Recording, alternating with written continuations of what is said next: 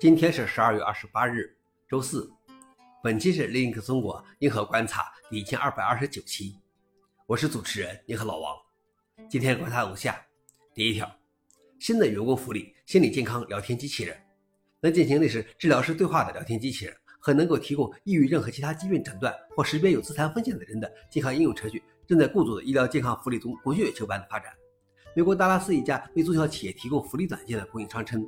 到二零二四年，将有约九千四百名雇主使用他们的聊天机器人 Webot。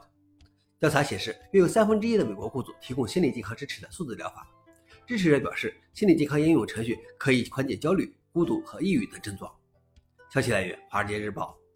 老王那边，我觉得程序员们除了需要一个帮助编程的 Copilot，也需要一个这样的程序员鼓励师。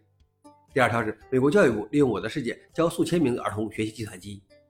美国教育部将提供四百万美元，用于使用微软的《我的世界》Minecraft 游戏软件，为纽约和加利福尼亚的三千余名初中生开设一门引人入胜、基于游戏的初中计算机科学课程。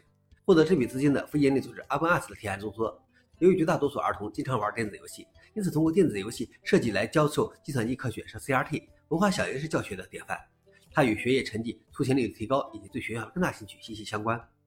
我的世界在全球拥有超过1.73亿用户，在中学生中非常受欢迎。消息来源：OESE。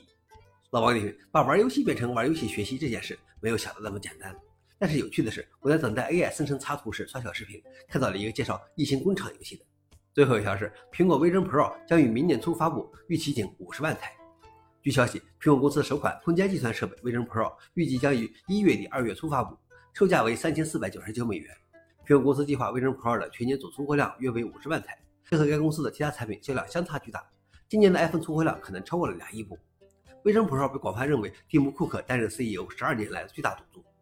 消息来源：TechCrunch。